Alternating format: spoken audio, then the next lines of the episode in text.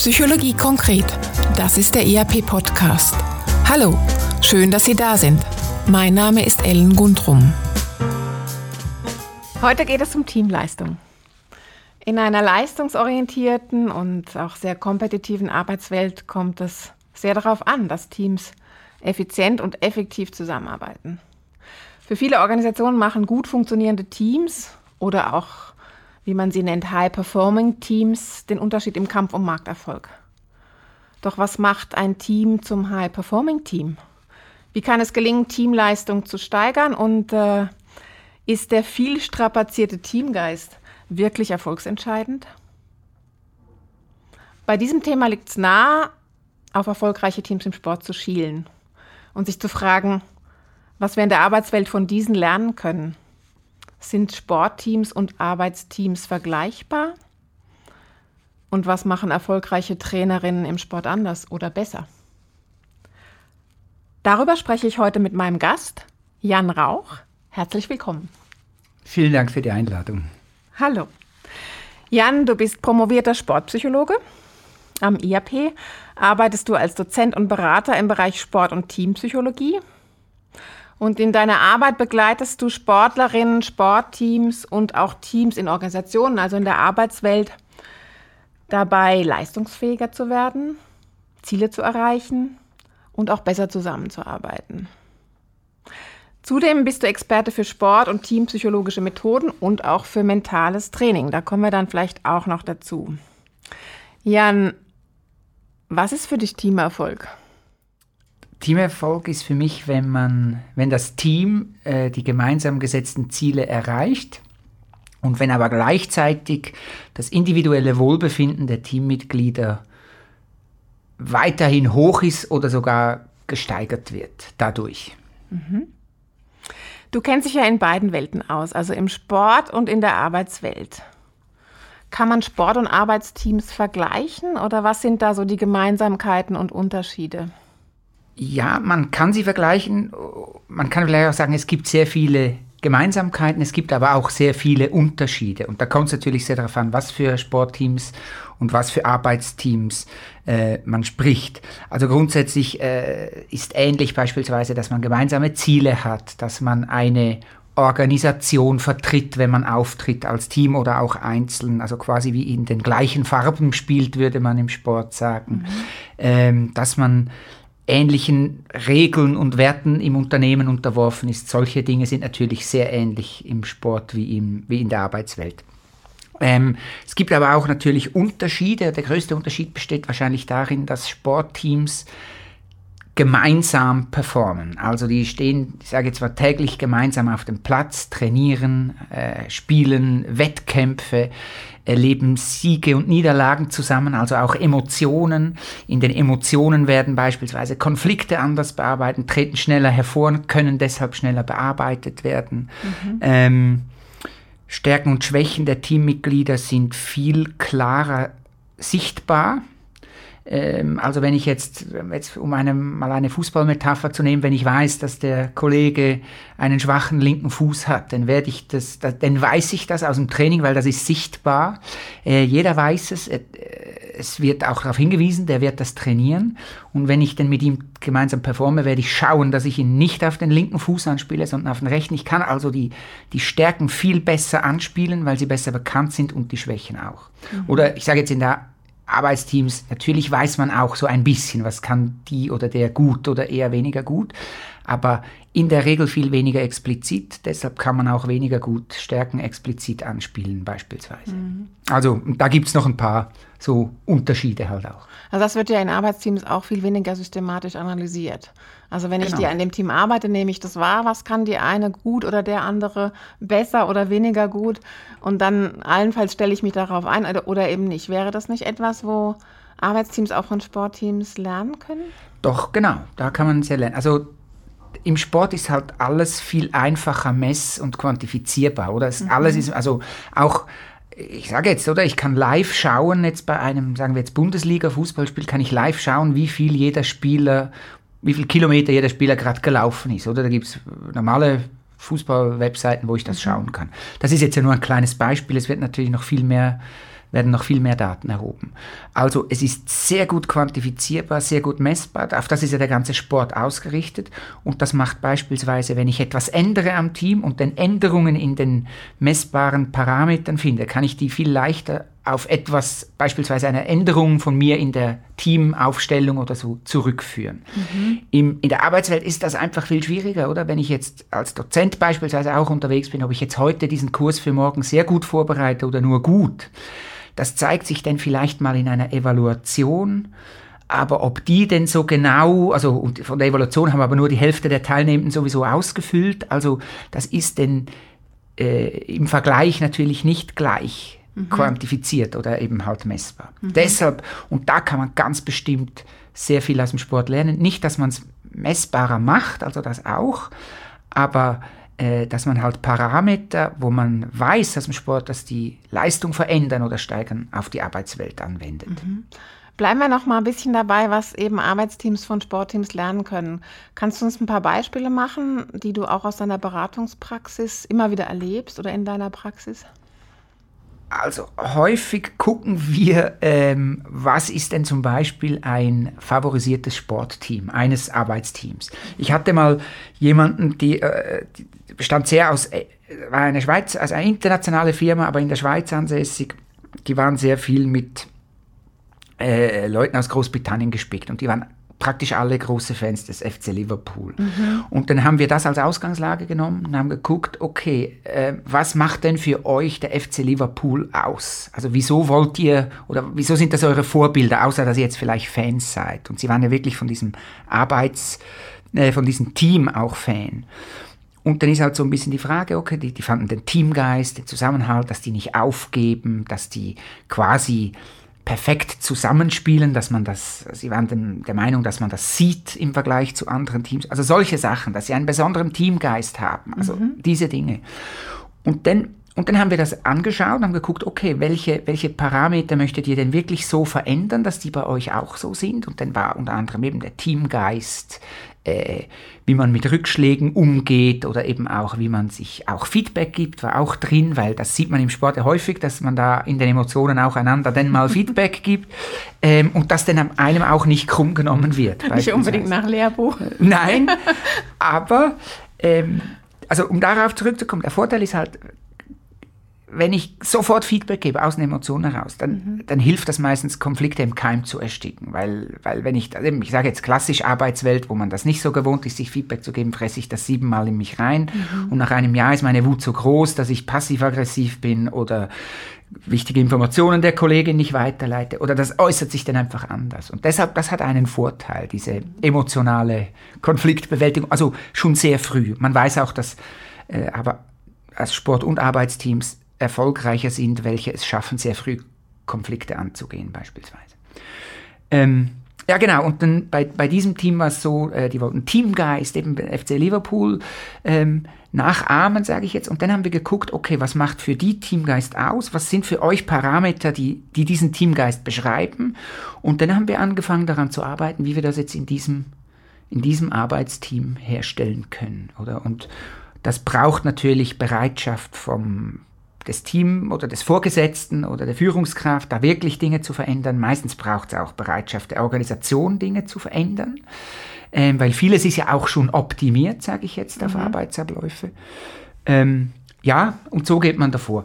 Und vielleicht noch, also schwierig ist, Sie hat mir auch gesagt, dass Sie sowas schon mal versucht hatten, oder schwierig ist jetzt, wenn man sagen würde, wir machen das genau gleich wie im Sport, oder? Also die performen da täglich zusammen und sehen sich im Training und im Wettkampf jeden Tag.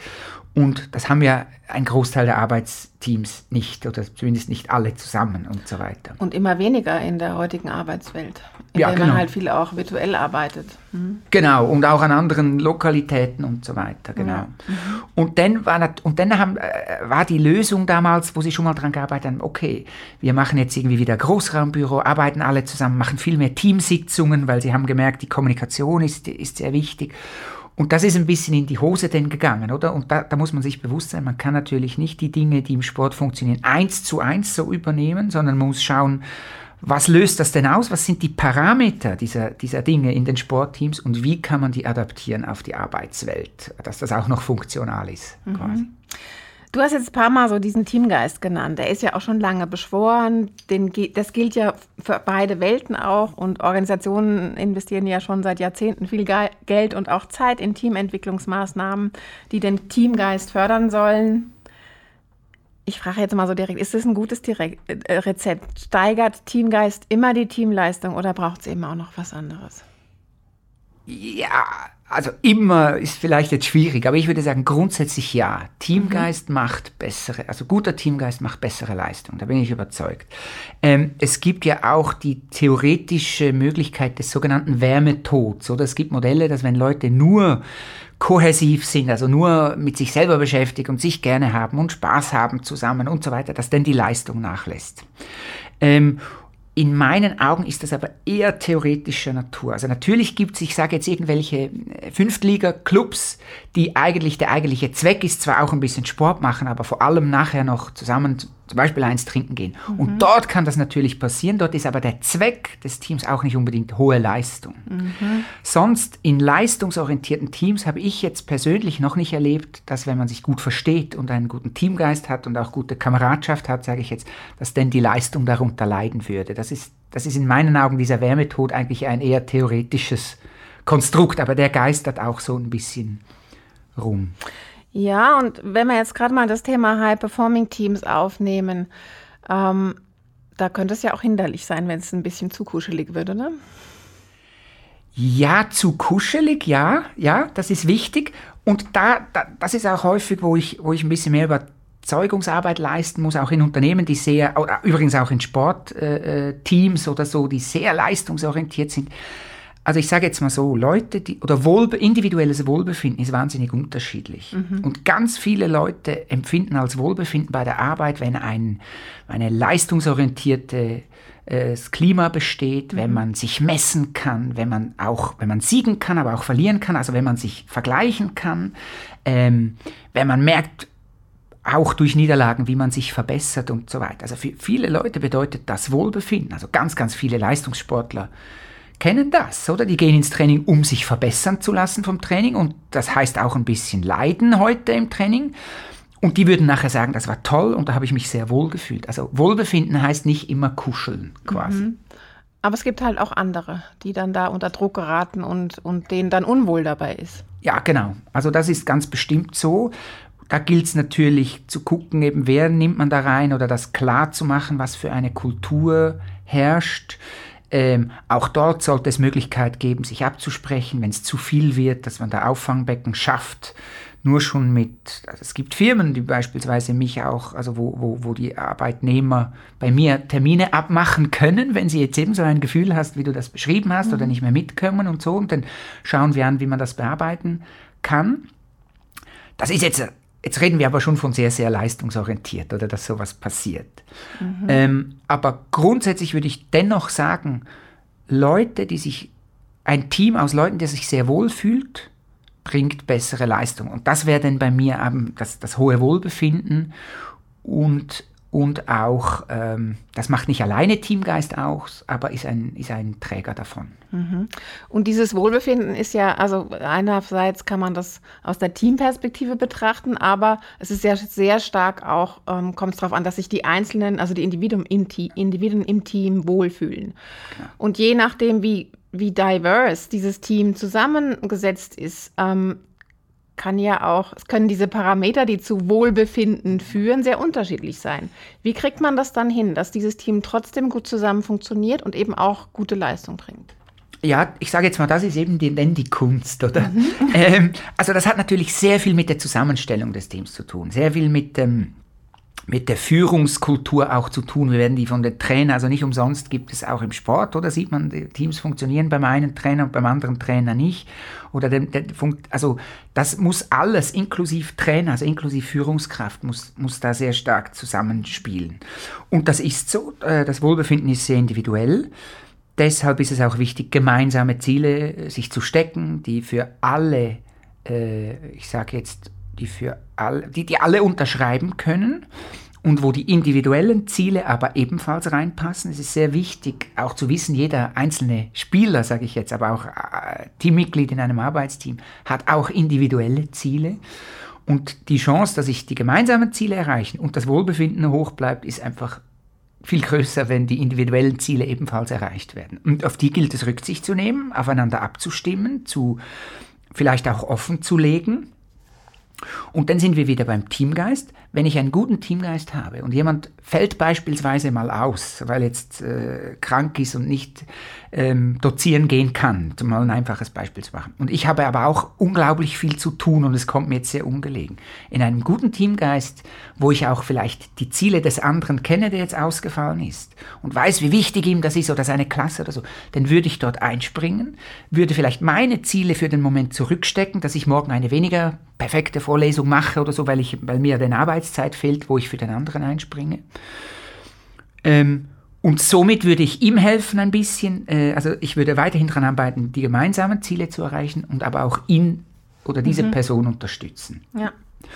Ja, und das ist bei einem schlechten Teamgeist, sage ich jetzt, wo ich schauen würde, guck selber, ich habe selber genug zu tun, was gar nicht unbedingt super negativ sein muss. Aber da unterscheidet sich denn der hervorragende Teamgeist von, ich sage jetzt, dem normalen. Mhm. Das hat ja auch viel mit Vertrauenskultur zu tun im Team, oder? Bestimmt, ja. Mhm. ja. Also diese psychologische Sicherheit, die auch überall erwähnt wird in vielen Studien und immer wieder als wichtigster Faktor ist, das ist natürlich ein ganz großer Träger von Wohlbefinden. Mhm. Das ist so. Ich würde gerne nochmal aufs Thema Sport kommen. Ich meine, im Sport kennen wir ja extrem erfolgreiche Teams, die über Jahre hinweg Spitzenplätze belegen. Bleiben wir mal beim Fußball, du hast es vorhin schon genannt. Also ich denke an Real Madrid oder an den FC Bayern.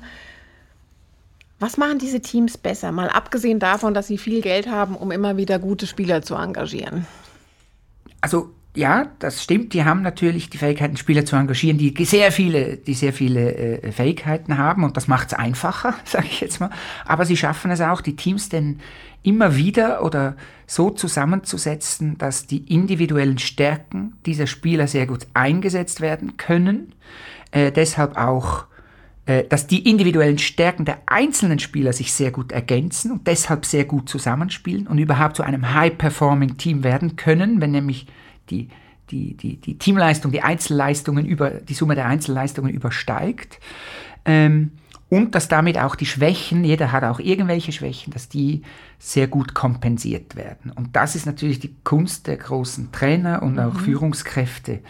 Individuelle Stärken einsetzen können, das führt übrigens dann auch wieder zu besserem Wohlbefinden, oder? Wenn ich dauernd mich einbringen kann und mich meine Stärken einsetzen kann, dann weiß man aus ganz vielen Studien, dann fühle ich mich wohler, dann fühle ich mich stärker, ich werde resilienter, ich habe weniger Fehlzeiten. Äh, wenn wir das alle erleben, meine Teammitglieder auch, dann haben wir einen besseren Teamgeist. Also, also das, das hängt alles eben ein bisschen, bisschen da so zusammen. Und das wird, glaube ich, immer noch in der Arbeitswelt stark unterschätzt, was man da alles richten kann kann und an welchen Schrauben man drehen kann. Mhm. Vom Sport wissen wir ja auch, dass der Kopf die Leistung stark beeinflusst. Und viele Sport, Sportler erlernen ja auch ganz bewusst mentale Techniken, die ihnen dabei helfen, dass sie im richtigen Moment einfach die beste Leistung abrufen können. Wäre das bei Arbeitsteams nicht auch relevant? Und wo könnte Mentaltraining eben auch eingesetzt werden, damit Teams besser funktionieren oder auch Individuen innerhalb der Teams? Also da bin ich voll bei dir. Ich glaube, vieles kann man eins zu eins so übernehmen, äh, äh, vom Sport in die Arbeitswelt. Und das betrifft aber auch ein Thema oder einen Unterschied eigentlich zwischen Sport und Arbeitsteams. Also jedem, ich sage, oder auch individuell, jedem Hobbysportler, der morgen irgendeinen Drittliga-Interclub-Match hat oder so, weiß, also wird sich speziell vorbereiten. Wenn er den Gegner kennt oder die Gegnerin, dann wird er sich überlegen, wie muss ich immer auf die Rückhand spielen oder irgend sowas. Er wird extra vielleicht ein bisschen früher schlafen gehen oder nicht so viel trinken oder wird frühzeitig aufstehen, sich einlaufen gehen, irgendwas Gescheites essen dazu. Also irgendeine sehr spezifische Vorbereitung. Und wenn ich in, und in Arbeitsteams wird das in meinen Augen viel weniger äh, explizit gemacht. Natürlich weiß ich, wenn ich morgen eine wichtige Präsentation habe, bereite ich mich auch vor. Aber für das ist häufig, ich sage jetzt mal, keine Arbeitszeit vorgesehen. Ich kann denn das nicht abrechnen. Ich kann mich individuell am Abend noch vorbereiten.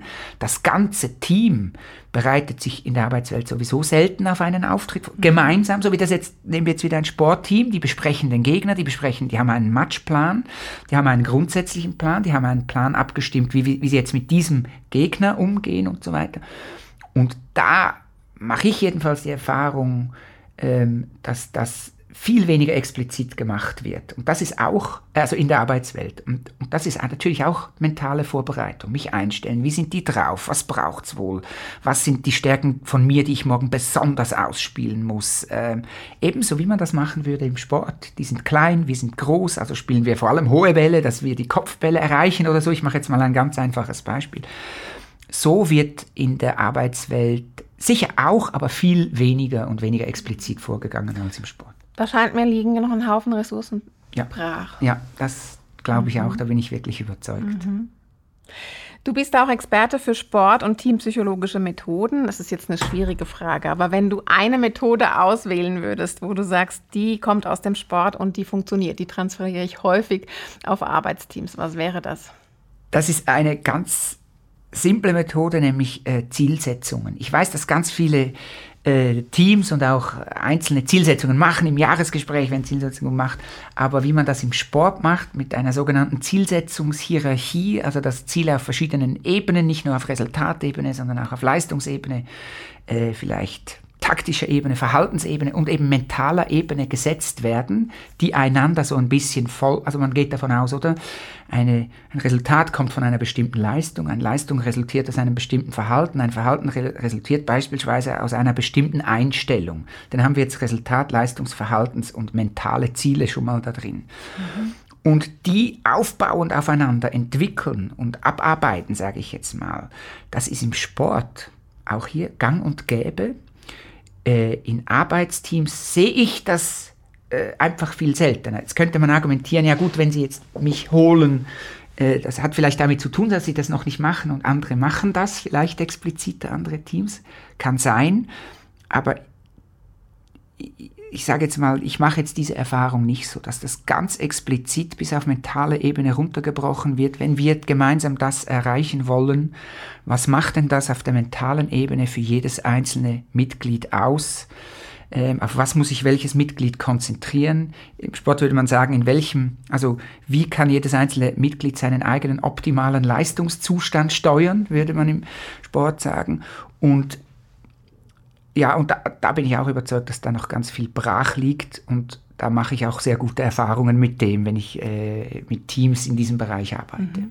Wird das in Organisationen äh, akzeptiert? Also ist man da offen gegenüber?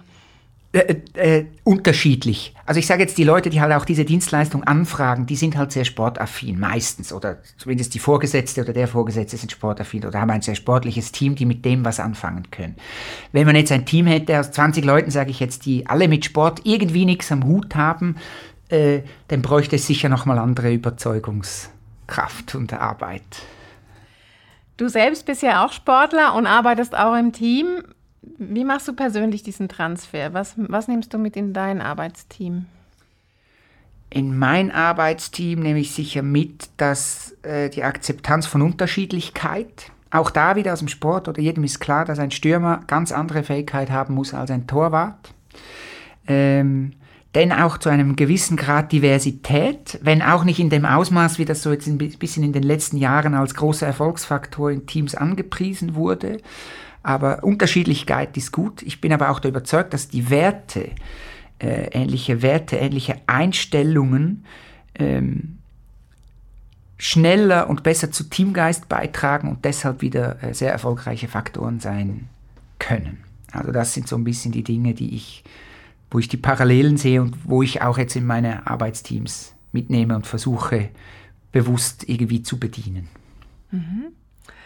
Zum Schluss nochmal, was kannst du unseren Hörerinnen, die in Teams arbeiten oder auch Teams führen, mit auf den Weg geben? Worauf sollten sie achten und was kann jeder Einzelne zu einem erfolgreichen Team beitragen?